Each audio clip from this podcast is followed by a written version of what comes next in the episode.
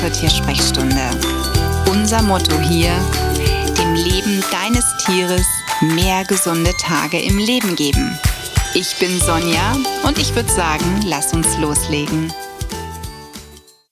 Einen wunderschönen guten Tag zur heutigen Tiersprechstunde. Und heute möchte ich mit dir einmal über natürliches Antibiotikum sprechen. Ich habe kürzlich einen Kurs besucht, einen Online-Kurs von einer geschätzten Kollegin und ja, das Thema lässt mich seitdem nicht mehr wirklich los. Vor allen Dingen, weil ich auch immer wieder von Tierhaltern gefragt werde, was gibt es für Alternativen, wenn ein bakterieller Infekt da ist? Also was kann man tun, ohne zur Chemiekeule zu greifen?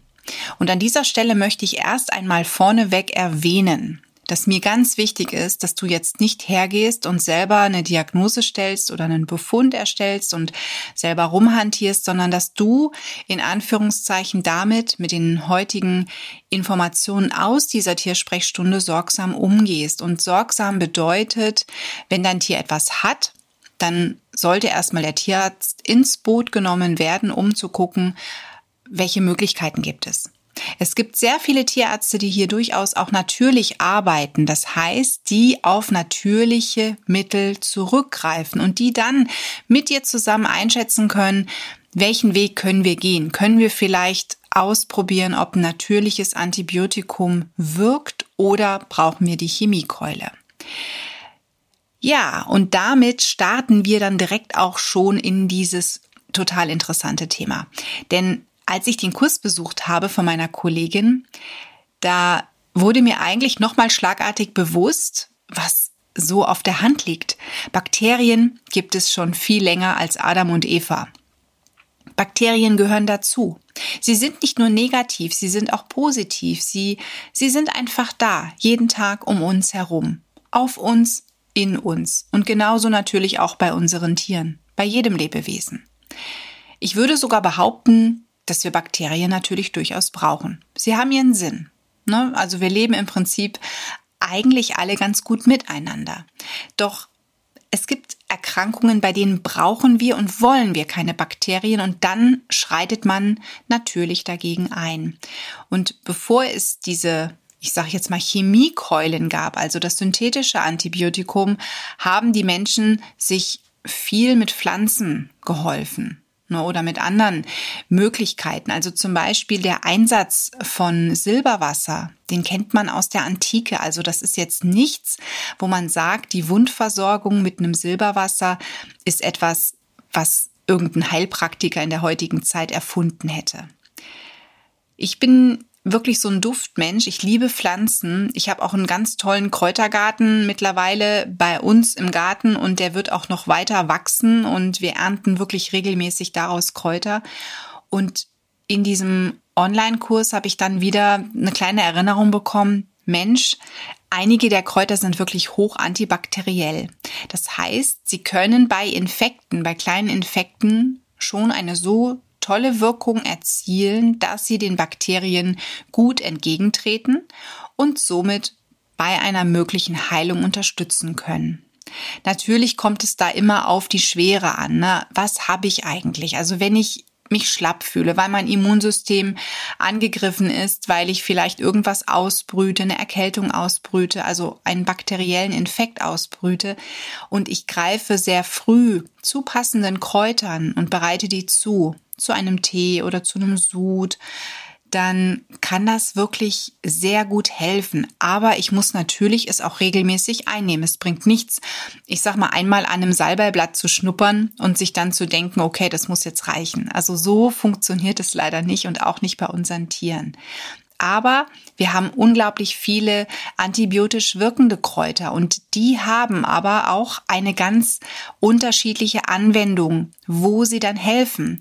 Denn wenn ich zum Beispiel einen bakteriellen Infekt an den Atemwegen habe, bei meinem Tier, dann bringt es zum Beispiel wenig, wenn ich mit der Brennnessel arbeite. Die hat eine bakterielle Wirkung.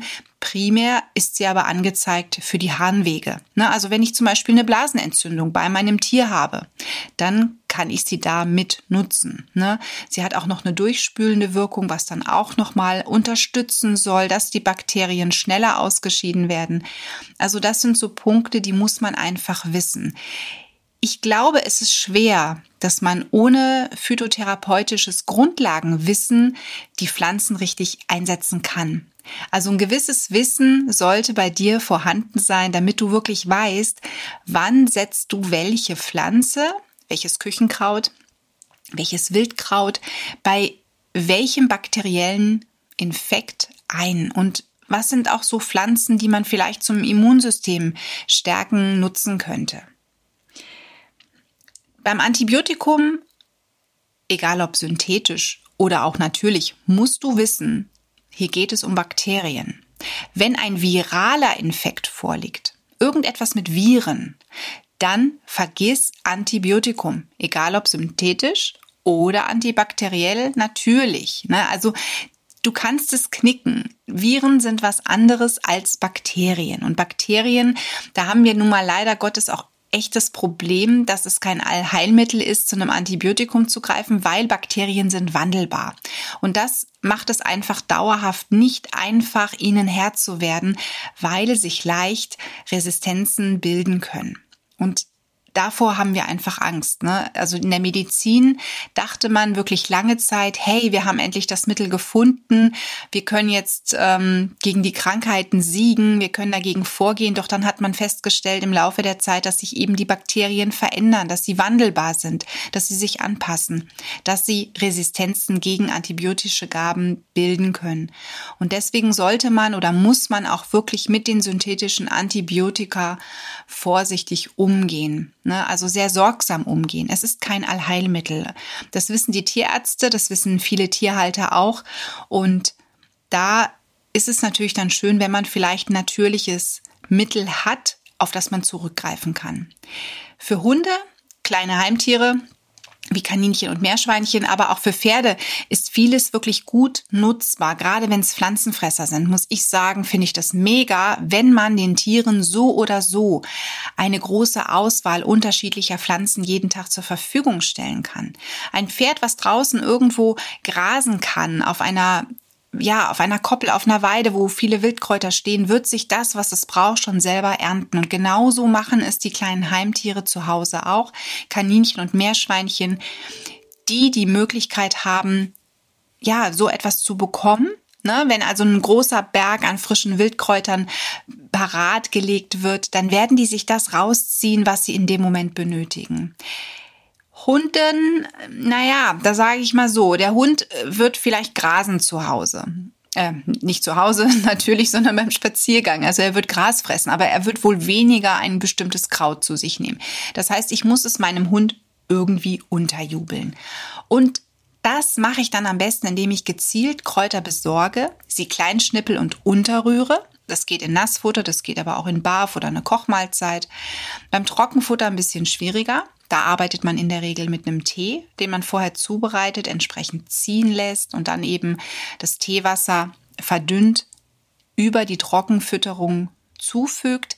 Man muss allerdings dann da gucken, nimmt der Hund das wirklich an. Nicht jeder Hund ist ja wirklich begeistert von so einer Pflanzenmahlzeit, sage ich jetzt mal übertrieben gesagt.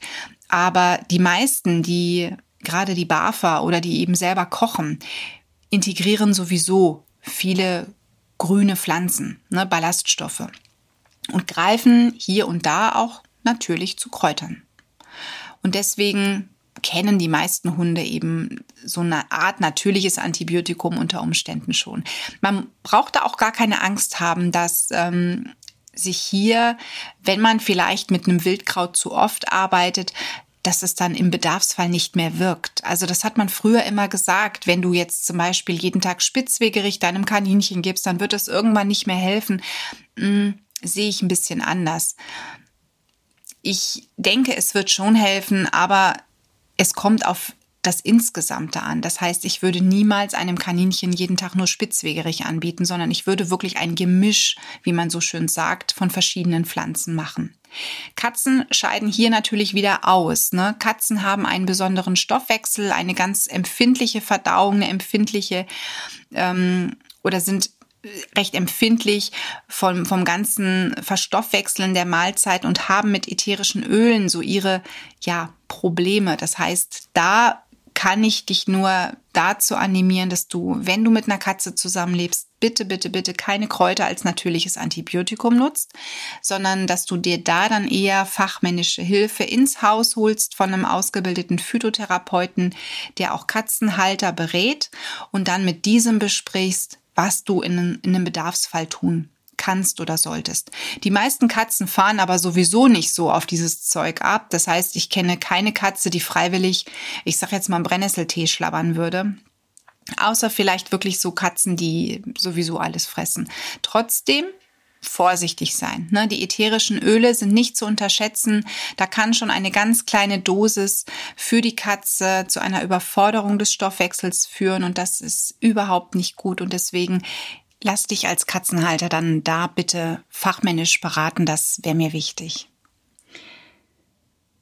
Ich habe ein paar antibiotische Kräuter ja schon genannt.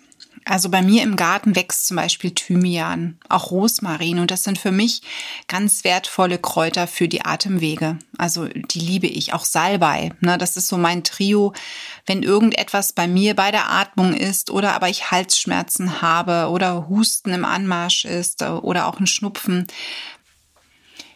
Das sind so meine erste Hilfe Kräuter, die ich bei mir anwende, die ich aber auch bei meinen Kaninchen angewandt habe. Das heißt, die habe ich dann natürlich auch verstärkt gefüttert. Und unser Hund bekommt es auch, wenn denn da was wäre. Und was ich total toll finde, ist dann da noch Honig mit ins Spiel zu bringen. Honig von einem Imker, also nicht irgendwie so einen gepanschten, gekauften Honig, in dem überhaupt keine antibiotischen Wirkstoffe mehr drin sind, denn, aha, ich mache mir hier auch den Honig zunutze als antibakteriellen ähm, als antibakterielles Lebensmittel. Ne? Und der Honig ist da mega. Das heißt, du kannst dir wirklich auch mit solchen Kräutern einen antibiotischen Honig herstellen. Klingt jetzt ein bisschen bescheuert, also antibiotischer Honig. Ich nenne ihn einfach Kräuterhonig. Und das einzig Blöde ist, das habe ich auch zu meiner Dozentin gesagt, was mich so ein bisschen stört, da wirst du so so wuschig gemacht. Das heißt, wirklich, als ich gelesen habe, Kräuterhonig herstellen, dachte ich mir, oh, das klingt toll, das mache ich. Hab mich hingesetzt, alles Zutaten gehabt und dann gucke ich und sehe, der soll vier Wochen jetzt erstmal rumstehen. Ah, okay, also wir brauchen Geduld. Und antibiotischen Honig stellst du am besten wirklich mit frischen Kräutern her. Und dann kann natürlich auch dein Hund, dein Kaninchen, dein Meerschweinchen, auch dein Pferd davon nehmen. Also wie gesagt, Katzen scheiden hier aus aber alle anderen dürften es bekommen. Und hier ist, hängt die Dosierung so ein bisschen ab, auch von der Größe des Tieres. Also mit einem Kaninchen oder Meerschweinchen würde ich höchstens anbieten, im Bedarfsfall, also wenn hier wirklich was wäre, ähm, ja, so eine Fingerspitze, einfach mal ablecken lassen, ob das Tier das überhaupt nimmt. Maximal einen halben bis Espresso-Löffel voll davon.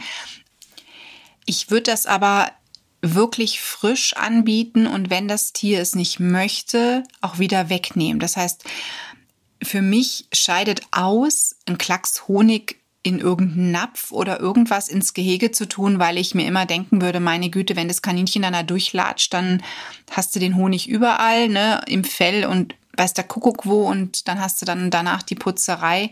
Also da würde ich eher so ein bisschen beobachten. Ähm, beim Hund die schlabbern das total gerne wirklich vom Löffel runter. Da kann man es aber auch in den Napf mit reinpacken.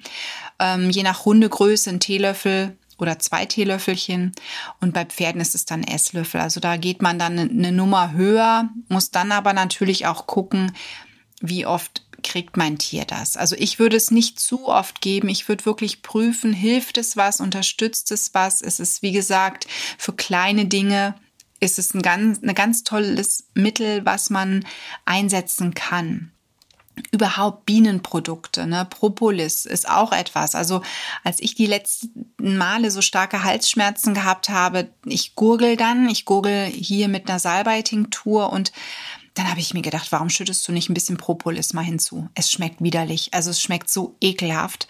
Man trinkt es auch nicht, man spült nur, aber danach es ist es ist nicht angenehm. Aber ich bin ja leidensfähig, ich probiere alles aus und die Halsschmerzen waren deutlich besser. Deutlich. Also ich war total begeistert und das war wirklich nur ein Fingerhut. Also ich habe einen halben Fingerhut ähm, voll geschüttet mit Salbeitinktur. Danach kamen ein paar Tropfen Propolis hinzu und dann eben wurde das Ganze, dieser Fingerhut mit warmem Wasser aufgefüllt. Es war also wirklich nicht viel, damit gegurgelt, ausgespuckt und meine Halsschmerzen waren fast weg das war, es war wirklich ganz, ganz toll. Und am nächsten Tag, äh, meistens ist es ja so, wenn man das abends macht, am nächsten Morgen aufsteht, ist am nächsten Morgen wieder der Hals. Ja, tut weh. Das hatte ich gar nicht diesmal. Also toi, toi, toi. Ähm, es hat mir gut geholfen. Propolis ähm, sind halt unterschiedliche Wirkstoffe, die da wirken. Forscher sagen, naja, wir haben keinen wissenschaftlichen Beweis. Wir haben das nur in der Petrischale festgestellt, dass es Bakterien hemmt, ne? also dass es also wirklich gegen Bakterien vorgeht. Aber das muss ja bei Menschen nichts heißen. Das ist so, also da lache ich mich kaputt. Da denke ich mir, ja sorry, dann dann forscht doch mal weiter. Oder habt ihr Angst, dass Propolis uns zu viel helfen könnte? Fragezeichen. Ich weiß es nicht. Aber ich denke, dass im kleinen Rahmen für leichte Infektionen ein Propolis wirklich gute Dienste liefern kann. Und deswegen setze ich es in meiner Praxis auch immer gerne ein, wenn es denn auch wirklich zum Tier passt und zum Fall passt. Ne? Ich würde das jetzt nicht äh, immer einsetzen, schon gar nicht oral, da bin ich so ein bisschen vorsichtig. Da gehe ich dann lieber in Richtung der, der natürlichen Kräuter, ne? Wildkräuter, die ich da nutze oder Küchenkräuter. Aber ähm, man sollte das im Hinterkopf behalten. Und am Anfang habe ich ja schon das Silberwasser erwähnt, was man in der Antike zur Wundsäuberung genutzt hat, was auch eine antientzündliche Funktion hat, Wirkweise hat. Das kolloidale Silberwasser hat ja wirklich so einen richtigen Hype dann erfahren in den letzten Jahren. Ich muss ganz ehrlich gestehen, ich arbeite nicht damit, denn ich habe noch nie einen positiven Erfolg gehabt und ich bin im Zwiespalt mit Metallpartikeln. Also ich, ich weiß nicht, ich bin kein Metallfreund. Und es sind halt im kolloidalen Silberwasser minimalistische Metallpartikel, Silberpartikel enthalten. Ich halte weder was davon, die auf eine Wunde zu tun, eine Wunde zu spülen, noch halte ich was davon, das oral einzugeben bei einem bakteriellen Infekt.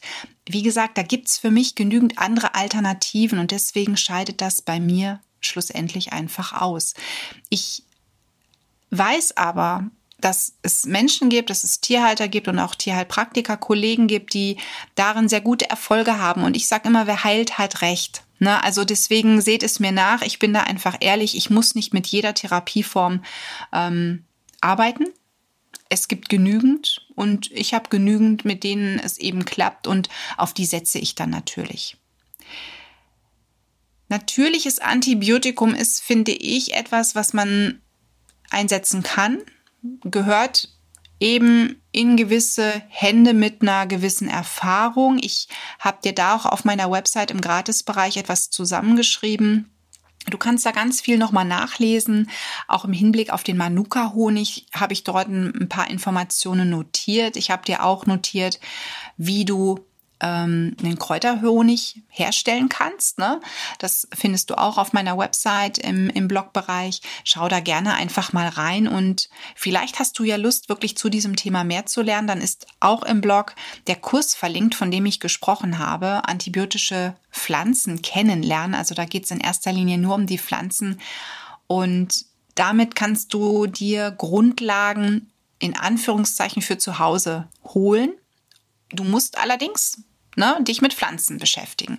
Also das es ist nichts für jemanden, der partout keinen Bock hat, raus in die Natur zu gehen, ähm, der nicht sammeln möchte, der auch überhaupt kein Interesse hat, sich mit Pflanzen auseinanderzusetzen. Da muss ich sagen, für die ist der Kurs dann eher nicht geeignet, sondern das ist eher was für diejenigen, die auch so ein bisschen eine Affinität haben. Was wächst denn da draußen? Wie kann ich es nutzen? Die vielleicht sogar selbst hier und da irgendetwas herstellen, ein Pesto aus Wildkräutern oder oder. Und für die ist der Kurs wirklich dann total interessant, weil man Pflanzen dann auch noch mal aus einem anderen Blickwinkel betrachtet. Ne, wie zum Beispiel den Salbei oder den Spitzwegerich, den man so seinen Kaninchen vielleicht verfüttert, aber überhaupt nicht im Blick hatte, dass der eine antibiotische Wirkung hat und bei was man ihn einsetzen kann und auch wie. Ne? Also das finde ich halt ganz toll, nochmal Pflanzen von einer ganz anderen Seite kennenzulernen. Ich hoffe, du konntest heute aus dieser Episode ein bisschen was mitnehmen und natürlich wünsche ich mir, dass du und dein Tier oder deine Tiere gesund bleiben und sag an dieser Stelle alles Liebe für dich und dein Tier. Die Tiersprechstunde. Präsentiert von mir, Sonja Tschöpe, Tierheilpraktikerin und Tierernährungsberaterin. Und die, die du jederzeit für eine Online-Beratung buchen kannst. Klick mich auf www.animal-visite.de oder finde mich im Social Media. Alle Links dazu findest du in den Show Notes und ich sage ganz herzlichen Dank für deine Bewertung auf iTunes